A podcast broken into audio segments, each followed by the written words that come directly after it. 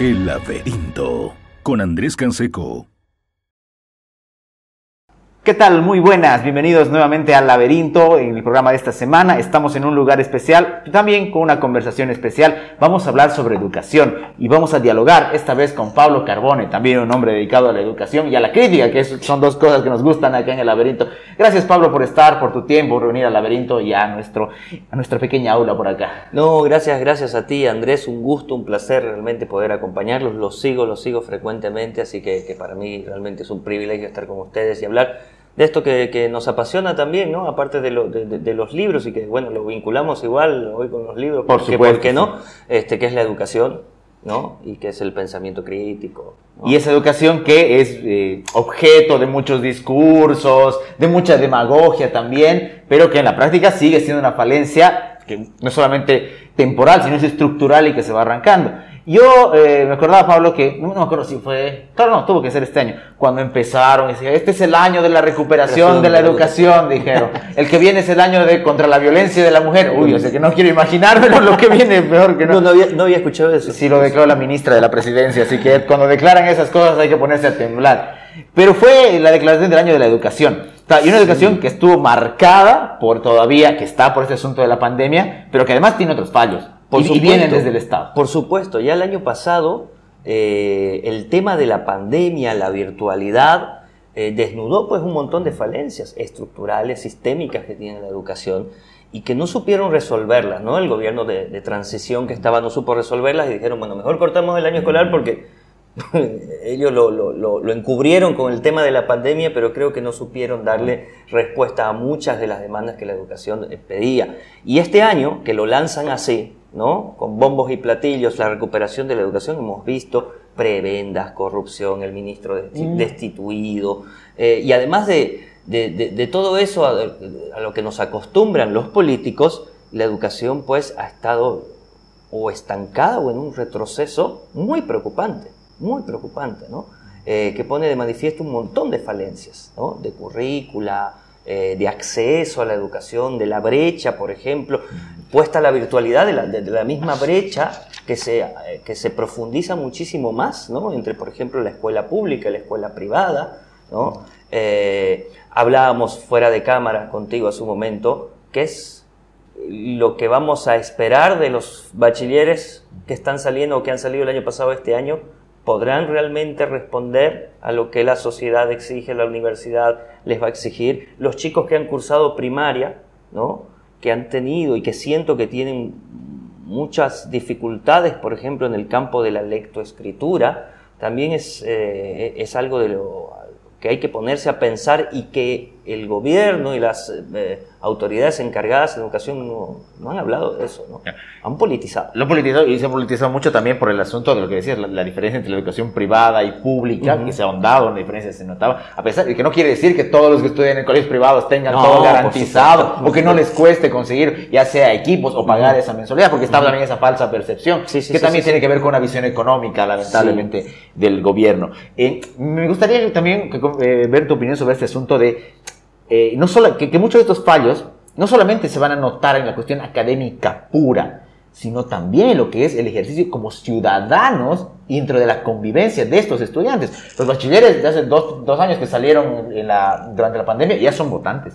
Ya, ya, se han insertado no solamente a un mundo académico y, próximamente laboral, sino además ciudadano y que lamentablemente a pesar de sanísimos esfuerzos que se hacen desde algunas instituciones educativas de generar conciencia crítica, en la gran mayoría no lo hacen. Y es el Estado que los vuelve parte de ese engranaje muchas veces siniestro. Claro, eh, por eso hasta pienso que, que, el año pasado fue macabro el, el hecho de, de, de, clausurar el año escolar, ¿no?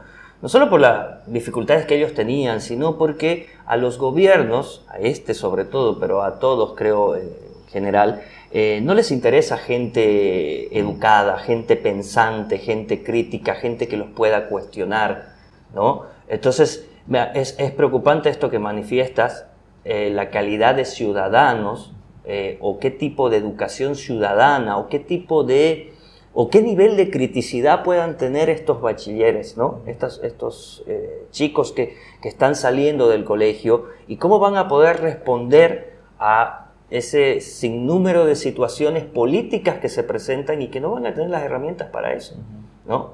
Porque justamente hay estos vacíos y después vamos a tener eh, estudiantes que se van a, poder, eh, que, van a poder eh, entrar como al gobierno le gusta, ¿no? En una masa, ¿no? En una masa que pueda seguir todos sus lineamientos y que pueda creerse absolutamente todo lo que ellos nos lanzan, ¿no? Pocos chicos en, en, estos dos años han, han, podido demostrar cierta criticidad, un pensamiento crítico, reflexivo, y si lo han hecho es porque ya venían y han venido y han tratado de que la virtualidad no los frene. Pero yo escuchaba, el día de ayer te contaba que fue la actuación del colegio donde trabajo, algunos estudiantes sentían que la virtualidad los detuvo de alguna manera en esa posibilidad de seguir expandiendo su pensamiento y seguir analizando fenómenos sociales, políticos, como se venía haciendo desde la presencialidad. Sienten que están entrando a, este nuevo mundo universitario, académico y ciudadano, ¿no? con, muchas... Eh, dificultades o vacíos. Ah, ah, ah, dijiste una palabra que me encanta porque es, básicamente lo que tratamos de hacer, que es la, herramienta, que es lo que diferencia al adoctrinamiento, por ejemplo. ¿Te acuerdas de lo que ocurrió en Argentina con esa profesora que defendía al régimen K de manera eh, feroz? Y uno piensa que esas cosas pasan allá, pero de alguna manera pasan, sobre todo en el ambiente universitario, ¿no?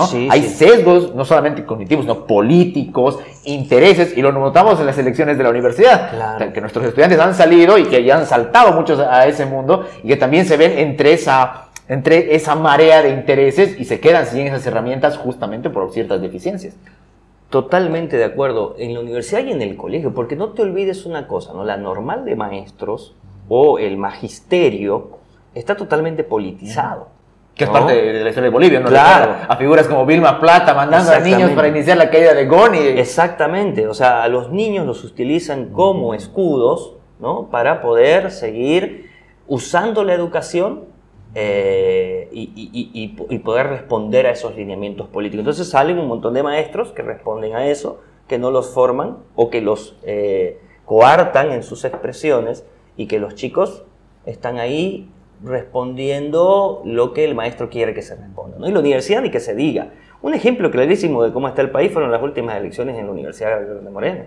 ¿no? O sea, eh, eh, licenciados, doctores, eh, docentes, haciendo el ridículo en las campañas políticas sin ninguna propuesta seria. ¿no? Y eso te te da cuenta de cómo se están formando esos universitarios.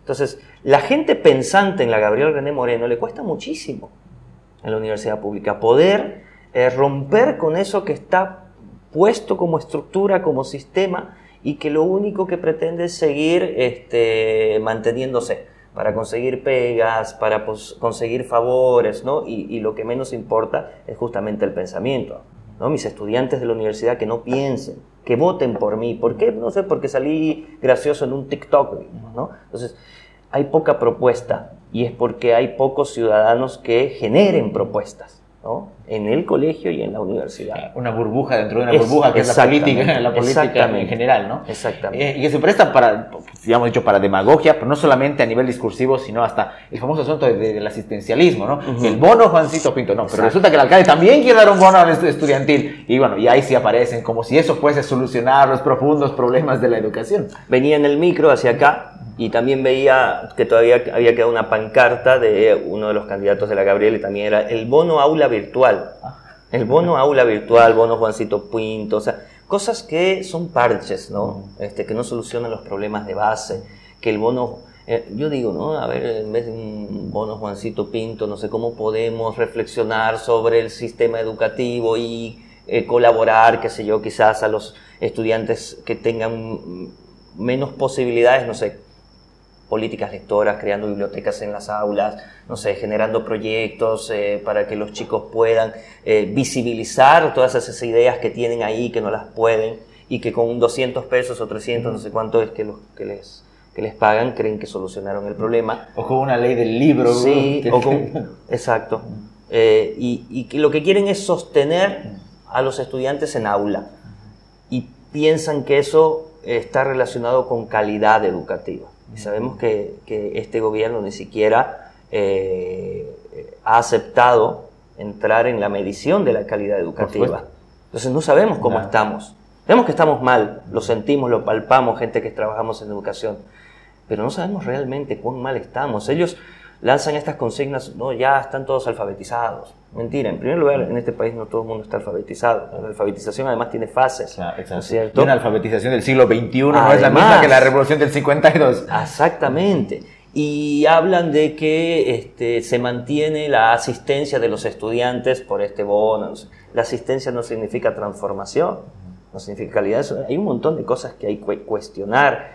Dotarle a los docentes de unas computadoras, como hicieron hace unos años ah, atrás. Y con la cara. De, y con la cara. Te siguen ¿no? este, manteniendo esto. ¿no? Y que, se, y que se fregaron al año. pues la mayoría de los profesores se quejaron de eso. Entonces, esa asistencia, los quipus, están todos tirados en oficinas ahí, ¿no?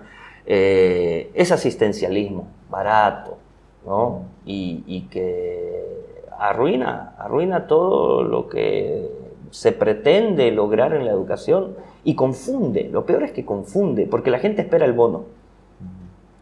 Eso es lo peor. ¿Cómo convencemos a, cómo formamos a los nuevos ciudadanos de que esto de los bonos, por ejemplo, este asistencialismo, no es lo adecuado? ¿no?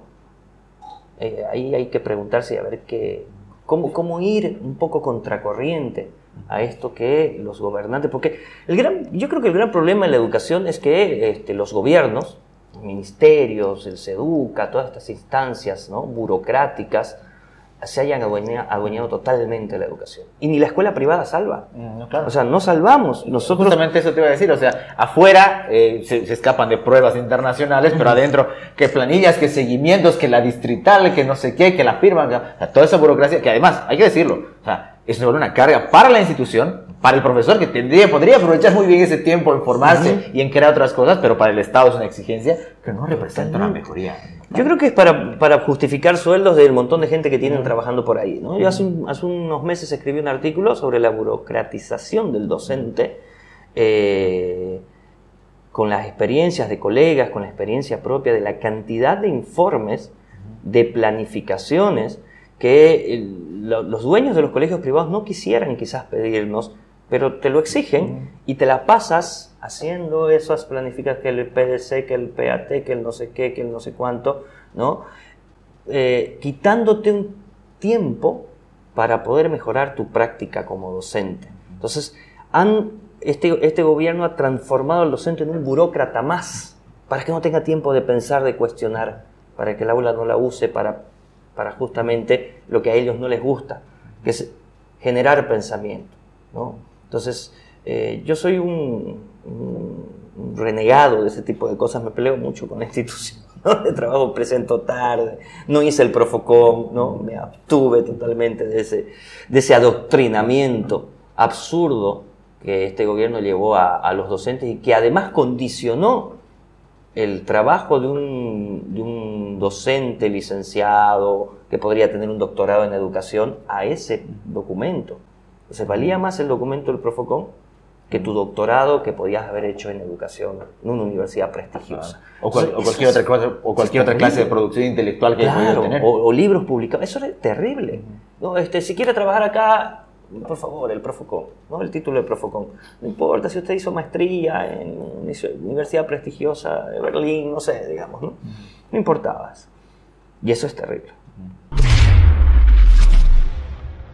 Hace rato recordaba el asunto de las computadoras y, del culto a esta personalidad, que ahora está un poco difuso porque como que queda el otro presidente, que es el títere del otro, pero me acordaba de este asunto, no sé si te acuerdas de, la, no solo de la, de la ideologización, sino además de este culto casi de un duche cuando aparecían las aventuras de Evito. Sí, las, aventuras de Evito, que además, lo, claro, lo ponían en los cuadernos. En, documentos oficiales, no, no era la aventura de un partido. En textos de alguna editorial también oficialista, y que los chicos estaban allí, eh, eh, Evo y el, eh, ¿no? y el indígena y el no sé qué, y estaba la figura de las aventuras de Vito al, nivel de, lo que se maneja, y lo hacían sin ningún empacho, ¿no? claro, no, se sonrojan, ¿no? No, no se sonrojan. No, no, no. Y, además, y además esto, y esto ya ejerciendo, viendo más allá de la figura, tiene otra cosa que, bueno, para mí como liberal es, siniestro, y es que, a ver, nosotros lo vivimos, nos educamos en, siglo, en el siglo XX todavía, en una parte, pero que es, esta formación de un ciudadano que se debe o a su patria o a su nación o hacia el simbolismo, que está bien hasta cierto punto, mientras esté apoyado del otro, de lo que es la cultura ciudadana, del respeto al otro. Pero esa formación casi castrista que, de la que nosotros creíamos ser los últimos resultó que no es tan así. Porque tú ves ver, ejemplo, a ver, más allá de que uno tenga no aficiones aquello, eh, la solemnidad de los actos, de desfiles y demás. Que se sigue manteniendo. Claro, y, que, no ha avanzado para un siglo XXI que es en una sociedad y en una ciudad que se tilda de ser muy cosmopolita. Y eso en los colegios más conservadores y en los colegios más progresistas, si quieres, sucede la misma figura. ¿no? Ese, ese, culto a la bandera, al himno, ¿no? la profesora que va callando al estudiante que miró para un lado y que se olvidó de quitarse la gorra cuando están cantando el himno, ¿no? Que, qué sé yo, el civismo debería ser manejado, la materia de cívica debería ser manejada de diferente manera, creo yo. ¿No? Hay, hay, hay mucho de chauvinismo y de patriotismo exacerbado, ¿no? que después sabemos dónde, dónde nos pone, dónde nos coloca, ¿no? Este, o de regionalismo tan marcado que sabemos dónde nos pone. Y nos pone además en una situación muy polarizada socialmente, entonces se vuelve fácil que el estudiante explote hacia alguno de los lados. Exacto, y, el peligro de la familia, el peligro de lo que dicen ciertos docentes, es, peligroso ese, ese, ese tema, ese terreno este, que además está eh, magnificado por los medios de comunicación y por los políticos de turno. Entonces, si vos, por ejemplo, cuestionas algo de Camacho o, de, o del actual, se me fue el nombre, Calvo, eh, sos un masista, pero, ¿no? Eh, de closet, o sos un masista ¿no? O si tú pones a, que te bajen de la bicicleta en el paro. Exactamente. cuestiones así tan cotidianas, ¿no? Que, que no, entonces vos sos el, el, el, colla o sos el, ¿no? Y el colla es sinónimo de masito. O sea, te das cuenta que, los simbolismos están tan difusos,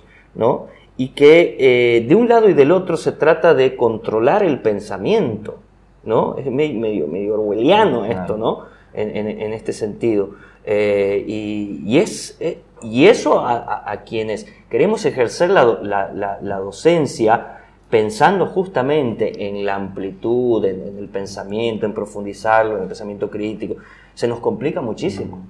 Unas horas que han perdido su reloj, como escribía Widobro. Claro. y, en esto va, a pasar seguramente, y, por lo que he podido notar en estos minutos que hemos conversado, nosotros los que jugamos en la cancha de humanidades somos como los más rebeldes en ese, en ese aspecto, ¿no? y, y, hay que decirlo porque también las humanidades han sido relegadas, lo decíamos igual antes de empezar la entrevista, por estas exigencias, competencias, eh, de áreas exactas, matemáticas. Está bien, tampoco vamos a decir que, no, existan, pero como que se le ha puesto más el foco a, eso que a las humanidades, literatura, filosofía, la misma historia, han, como que pasado a un lado y no es un fenómeno solamente local. El caso de España, cuando, cuando quitan la filosofía de la currícula, por ejemplo, es espantoso.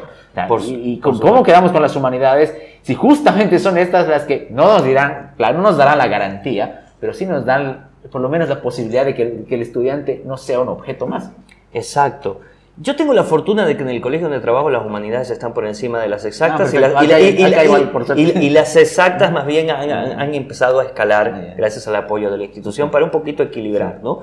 Tengo esa fortuna, pero no voy a mirarme el ombligo y voy a realmente dar, darte la razón porque en las otras instituciones donde he trabajado y lo que escucho de colegas, sí, filosofía, historia, literatura, eh, es nada a comparación de las exactas, ¿no? Porque todavía hay esta idea, y lo hablaba con mis estudiantes de la universidad, de que la inteligencia, el ser inteligente, es sinónimo del ingeniero, del matemático, ¿no? De lo lógico matemático, y lo otro no, digamos, ¿no? Lo otro sirve como para cubrir algunas horas de la currícula, ¿no? sobre todo filosofía, sobre todo psicología. ¿Cuántos proyectos de estas asignaturas son validados por las instituciones? Muy pocos. Todavía literatura tiene un peso por el tema de la gramática, ¿no? Porque, qué sé yo, tienen que aprender a redactar, a escribir bien, leer algunas obras, leer es importante, qué sé yo. Eh, pero hay muchísimas asignaturas, la misma cívica, ¿no? Eh, eh, encarada, creo, desde un lado equivocado, que están totalmente relegadas y que por eso tenemos muchas, muy pocos chicos pensantes, ¿no? Y eso, eso preocupa. Tampoco hay proyectos lectores o de cultura en las instituciones o que, apunten al desarrollo de la cultura este, sostenibles, ¿no? Eh, de, largo Más allá de una experiencia eventual. Sí, más allá de que invite un autor, más allá de que lean una obra. Además, la selección de obras también literarias muchas veces, o filosóficas, es, bien arbitraria, mm. ¿no? Por las instituciones. Las instituciones quieren quedar bien. Yo trabajé en un colegio donde me obligaban a obligar a los chicos a que lean El Quijote en segundo y secundaria. A, mí me encanta El Quijote, pero haciendo una evaluación de esos chicos, lo primero que tenía que hacer era ayudarlos a leer una noticia del periódico, porque estaban realmente este, con serias dificultades de comprensión lectora. Y de concentración, que para mí es un problema muy complicado en este tiempo. Y primero y secundaria querían que se lea Iliada y la Odisea. Y los chicos no tenían, o sea, hablemosle primero de mitología, por lo menos, inventámoslos en terreno. Pero a los colegios les preocupa mucho el qué dirán y lo que sacan hacia afuera. Entonces, si yo digo que en literatura mi colegio lee la Iliada, lee la Odisea y lee a Cervantes, ya, voy a atraer más gente cuando en la realidad no es tan así, ¿no? Entonces, eh, por eso te digo, incluso falta eh, en el tema de humanidades y en, lo que es el, área de literatura, proyectos de, lectura sostenible, que partan de investigaciones, ¿no? Hay muy pocas investigaciones de el lector cruceño. ¿Cómo es un lector en Santa Cruz? Estoy hablando de los chicos, de los estudiantes de secundaria, ¿no? realmente cuántos en general cómo accede al libro cómo accede una ciudad tan grande que tiene contadas librerías con la mano. Exacto cuántos son cuatro o cinco y alguna que nosotros medio conocemos escondidita por ahí o la caserita de no sé algún mercado que tiene libros usados bonitos así que yo tengo una que donde esperemos que no vayan a parar los nuestros medios por kilo. Exacto. Entonces hay muy poco y eso es un síntoma no eh, qué están leyendo los chicos desde dónde están leyendo. Eh, hay, cosas que, debería preocuparle al sistema educativo y no le preocupan. Que yo sepa en este país, no sé si ha cambiado la figura, pero no hay un plan de lectura como política, digamos, ¿no? Plan nacional de lectura. No sé si existe, creo que no, o no existía. Que, eh, entonces, ni desde, ni desde lo estatal, ni desde, y muy poco desde lo privado también. Hay un, hay un ensayo que tiene Bertrand Russell en su, en su compilado de ensayos escépticos que habla mucho de esto que estábamos comentando, ¿no? que se llama Libertad y Autoridad en Materia Educativa. Eh, y él reflexiona desde la posición que tuvo desde que lo despidieron por ir en contra de las ideas religiosas, eh, acerca de cómo, eh, cómo, qué posición tiene el educador. O sea, cómo tiene que jalar entre no perderse, por supuesto, de no, de no presentar sus, sus obligaciones, pero tampoco ser solamente un objeto de, de, ese engranaje y poder jugar con esa, con esa libertad. Y esa fortuna, por, por, lo que estamos viendo, por fortuna nosotros tenemos instituciones que nos respaldan para aquello, pero también hay otras que no. Y que lamentablemente, ya sea por cansancio o ya sea por resignación, el educador termina siendo parte de ese engranaje. Termina, claro, entra en el sistema, ¿no? Hay, hay muchos eh, colegas que conocí cuando yo era muy joven y entraba con todas estas ideas revolucionarias, ¿no?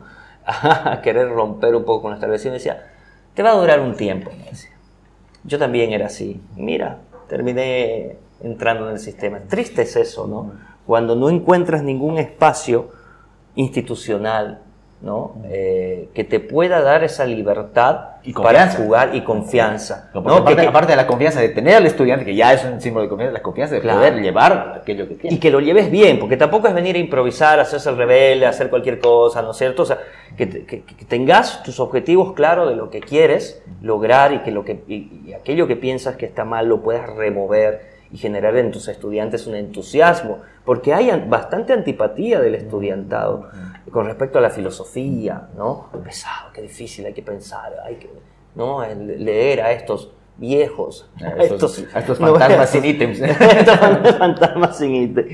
No, hay la psicología, hay este, ¿no? Hay, eh, es triste escuchar eso de los estudiantes, entonces uno tiene que ir contracorriente siempre, a veces contra la institución, y si no lo puedes terminas, como vos dices, dentro de, ese engranaje. Eh, a veces tienes que ir contra lo estatal y con, con, todas esas imposiciones. A mí me impusieron que enseñe guaraní, Andrés, cuando en mi vida había hablado, guaraní. Pero no, es que no podemos pagar un, profesor en guaraní, me decía. Va a tener que ir aprendiendo, no sabes lo, lo, lo terrible que es eso. Eh, y sucede en varias instituciones. Entonces, esta idea de, de, de, de este, de, lo indigenista, ¿no es cierto?, puesto a la fuerza, ¿no? Es, es otro aspecto, digamos, terrible. hablamos hace rato del entrenamiento nacionalista, pero también está este otro indigenista que, que está Una cosa te lleva a la otra porque... Y que, está en la universidad también, ¿no? En Derecho nos pasaba eso con, con, el tema del derecho indígena, por ejemplo, o en Derecho constitucional, tener que enseñar eso, o meterlo a la fuerza porque era parte de, la, de, la, programación. Las editoriales están condicionadas. Las editoriales que manejan los textos escolares, yo veo como cómo han condicionado temas, subtemas. Y, hasta, no solamente de la historia lejana, sino de lo cercano. Tenemos editoriales que ya están publicando cosas del famoso golpe, supuestamente, sí, sí, años. Sí, o sea, no pierden el tiempo. Pero perdé cuidado que el próximo año, el próximo año, eh, yo creo que el gobierno va a encargarse justamente de eso, de que en la educación, eh, sobre todo pública, eh, se hable esto en los libros de historia y de filosofía y de literatura y, se escriban ensayos, pero si has visto que el, banco, ¿cómo se llama? La Fundación del Banco Central. Se sacó ese concurso. Ese concurso para las víctimas de Sencata. O sea, ellos saben este, lo que es la lucha, esa lucha cultural y aprovechan todos estos espacios, ¿no? En donde las mentes están todavía así ávidas de, de conocimiento o son mentes bastante ingenuas, ¿no? Que, que, reciben una educación así verticalista, bancaria, ¿no? y que asumen todo lo que ese docente, que puede ser muy politizado, les esté diciendo. ¿no? Entonces, mantener un discurso a lo largo del tiempo. Ellos quieren que se mantenga ese discurso a lo largo del tiempo.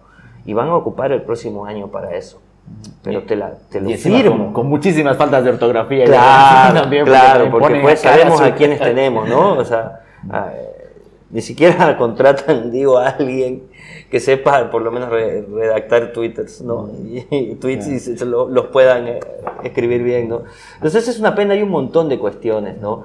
Eh, y volviendo al tema este de las materias humanísticas y cómo podemos em, manejar de distinta manera y, mirar un poquito de lado aquello que nos tratan de imponer, eh, sucede solo en, en, algunas instituciones y me preocupa resto, ¿no?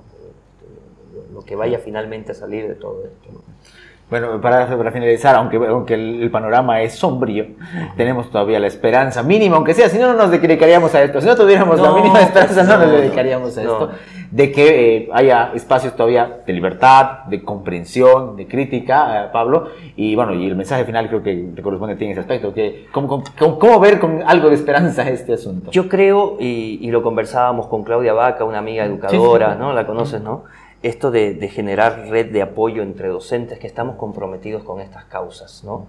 Eh, un poco para, para hacer ese, ese contradiscurso, ¿no? Y para eh, darle la vuelta a la educación boliviana, ¿no? Ver de qué maneras, sin romper con esos lineamientos quizás que te imponen, pero de qué otras formas podemos encontrar espacios en donde los estudiantes, los docentes y las instituciones comprometidas eh, estén involucradas y poder eh, generar eh, otras corrientes de pensamiento. ¿no? Yo creo que, lo político tiene que entrar a las aulas, no lo político partidario. Ni lo mesiánico Ni lo mesiánico, pero sí lo político. Hay que politizar las aulas. No, y eso es importante porque mucha gente dice, no, no les hablen de política, cuando eso nos ha traído. Lo que pasa es que hay una confusión. La gente piensa de política que vamos a manejar una línea política, ideológica, sino pero los chicos hay que hacerlos pensar, hay que volverlos ciudadanos, hay que volverlos cuestionadores. Ese es nuestro rol. ¿Sí? Mi rol no es pararme y decirme el masismo es un desastre. Solo escribiré en mis redes.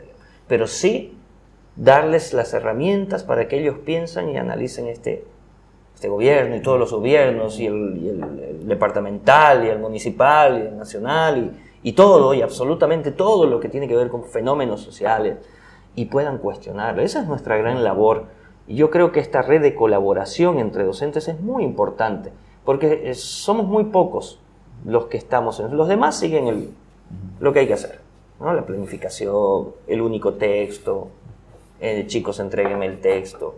Entréguenme el texto en la virtualidad, podés creer, o sea, los hacían este, que a, los chicos eh, este, del curso de, de, mi hijo y otros que lleven el texto, que los, que los firmen, ¿no? O sea, cuando estamos Faltaba que te lo pidan por correo y que lo dejen en la puerta. Este, hay, hay, cosas que, que, deben cambiar y, colaborarnos entre docentes eh, comprometidos con otras formas de pensar la educación creo que es importante. Así que la única luz que yo le veo a esto es el trabajo del docente. El trabajo del docente, pero del docente que apunta hacia otro lado. Solamente a través de, su, de, su, de, su, trabajo, de su dedicación, de cuestionar un montón de cosas de la investigación, se van a poder lograr cosas diferentes. Y que conserve, como decía Sabater, el valor de educar. Sí, y no entrar en el sistema, nunca resistirse. Muchísimas gracias, Pablo, por el tiempo, por estar en el laberinto. Ha sido una charla interesantísima y seguramente queda para más y tendremos oportunidad. Seguramente pasará algo. Eso puede ser algo de lo pintoresco de Bolivia, que siempre va a pasar algo que nos invite. Siempre, siempre. No hay una semana. Exactamente. Así que un gusto tenerte en el laberinto. Agradecer al Colegio de Santo Tomás que nos ha prestado hoy su, esta institución, sus aulas. Y nos veremos entonces en la siguiente semana en el laberinto. Agradecerles a todos por sus likes, por sus comentarios, por compartir el contenido del programa. Y nos vemos la siguiente semana. Y gracias nuevamente, Pablo, por Gracias, querido Andrés, gracias al laberinto, gracias al Colegio Santo Tomás. El laberinto con Andrés Canseco.